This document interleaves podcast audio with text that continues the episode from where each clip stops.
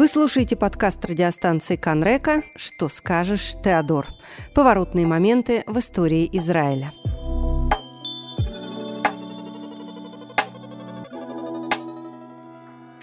Седьмого января 1952 года в окно Кнессета влетел камень, разбив оконное стекло и голову депутата от партии МАПАМ Ханана Рубина.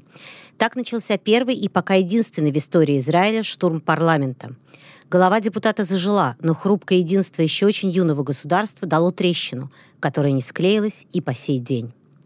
Здравствуйте, я Алла Гаврилова, и вы слушаете подкаст «Что скажешь, Теодор?» Часть вторая. Соглашение о репарациях. В начале 50-х годов молодому еврейскому государству были очень нужны деньги. Всего за три года население страны удвоилось, что привело к жесточайшему экономическому кризису. В январе 1951 года премьер-министр Израиля Давид Бен-Гурион так писал в своем дневнике о предостережениях министра финансов Элейзера Каплана. Каплан говорит, что нехватка продовольствия чудовищная. Через два месяца не будет хлеба. Доставка занимает 5-6 недель. В кредит в Европе нигде не дают. Если мы ничего не предпримем, нас ждет катастрофа. Чтобы избежать этой катастрофы, Бенгурион идет на шаг, который спасет страну экономически, но едва не повлечет за собой гражданскую войну. В то время отношение в Израиле к Германии было, мягко говоря, крайне враждебным. Израильтяне бойкотировали немецкие товары, по радио не транслировали немецкую музыку. Германия оставалась для евреев воплощением зла – Поэтому переговоры о репарациях сначала велись тайно. Их инициаторами выступали премьер-министр Израиля Давид Бен-Гурион и председатель еврейского конгресса Нахум Гольдман. От Израиля на первые тайные переговоры был отправлен Феликс Шинар.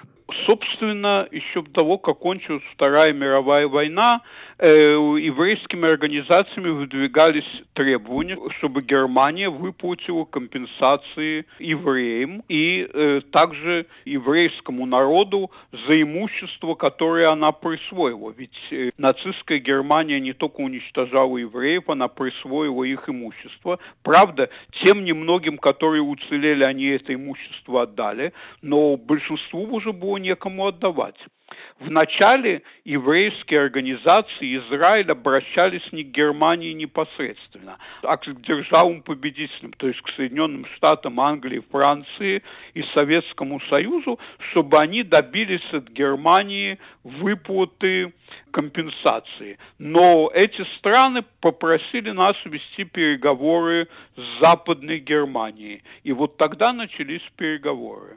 Это доктор исторических наук, специалист по еврейской истории Шимон Крайс коммунистическая Восточная Германия отказалась платить репарации, заявив, что она другая Германия, ее это не касается. Она не отвечает за действия нацистов. А вот Западная Германия согласилась вести переговоры, и большинство это поддерживали. Не все. Понятно, что были неонацистские круги, которые были против, но они были все-таки незначительны. Большинство это поддерживало. Зато в Израиле этот вопрос вызвал острые разногласия.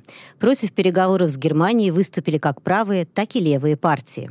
Левые – это МАПАМ – партия МАПАМ, она была партией сионистской, но одновременно она была просоветской, и она приняла советскую точку зрения, что Западная Германия это якобы агрессивное государство, и говорили, что Израиль не должен иметь с ней дело.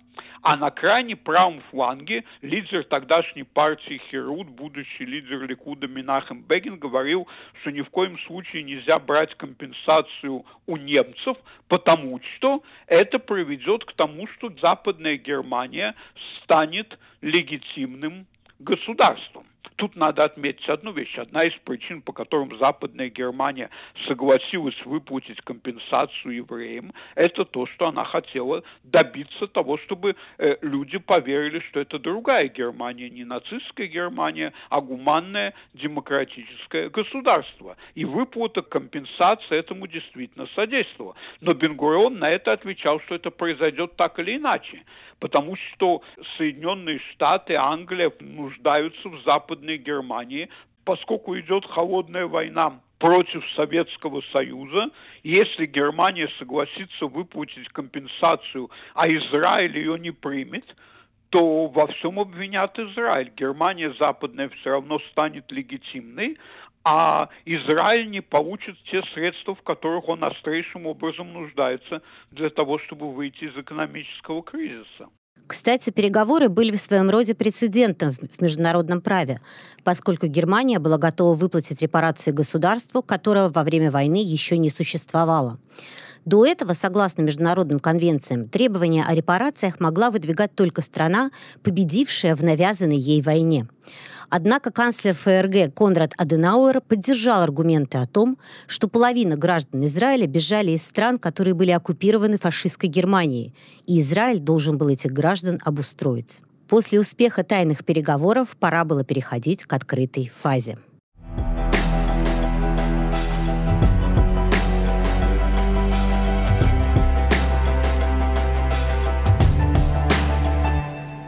6 января 1952 года Давид Бен-Гурион объявил о решении правительства начать переговоры о репарациях Западной Германии. Решение было вынесено на обсуждение в Кнессете. Первый день прений прошел относительно спокойно, а на следующий день был запланирован массовый митинг протеста на площади Кикар-Цион в Иерусалиме, неподалеку от Кнессета, который тогда находился на улице Кинг-Джордж. Утром 7 января Кнессет был уже обнесен колючей проволокой. Сотни автобусов везли в Иерусалим сторонников Бегина со всех концов страны. Около полудня на площади Кикар-Цион собрались уже более 10 тысяч человек, огромное число по тем временам. Наконец на сцену вышел Минахим Бегин.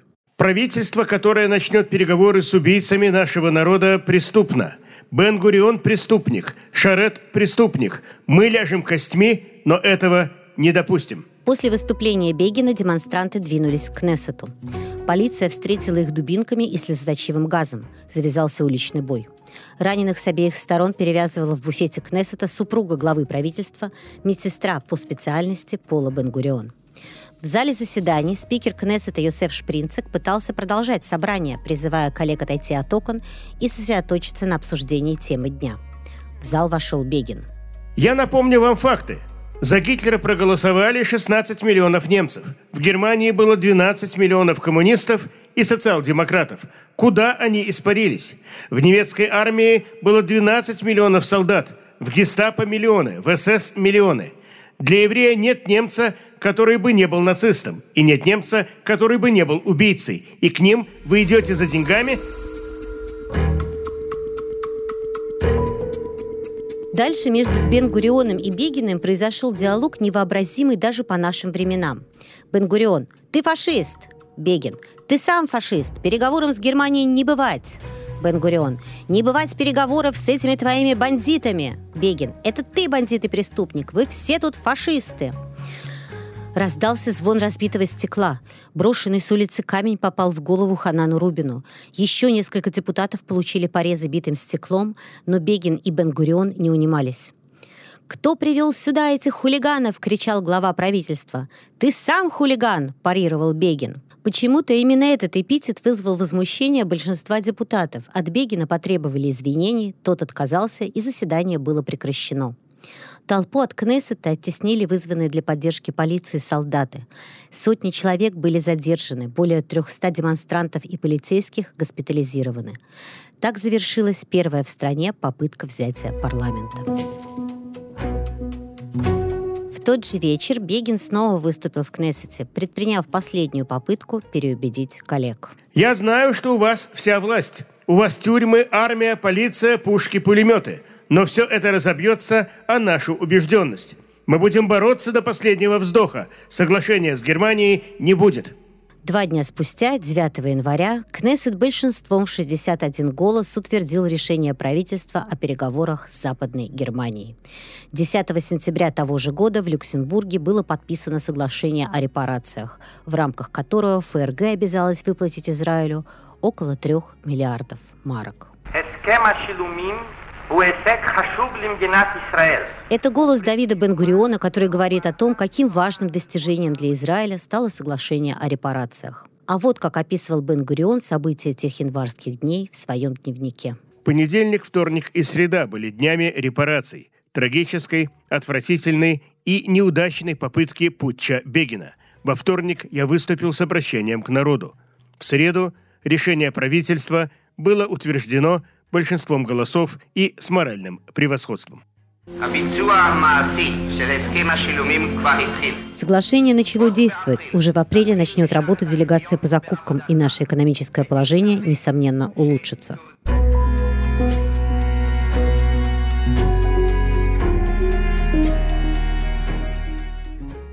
Феликс Шинар оказался прав. После заключения соглашения о репарациях уже во второй половине 50-х годов в Израиле начался быстрый экономический рост.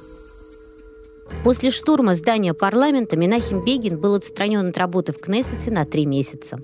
То выступление, конечно же, не стало последним, но пройдет еще 25 лет, пока бунтарь Бегин станет умеренным главой правительства, заключившим первое мирное соглашение между Израилем и арабским государством. Вы слушали подкаст «Что скажешь, Теодор?».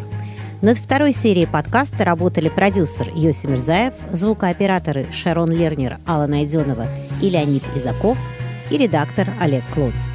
Я Алла Гаврилова, и в следующей серии подкаста я расскажу вам, как связан закон о возвращении в том виде, в котором мы его знаем, с героем романа известной русскоязычной писательницы.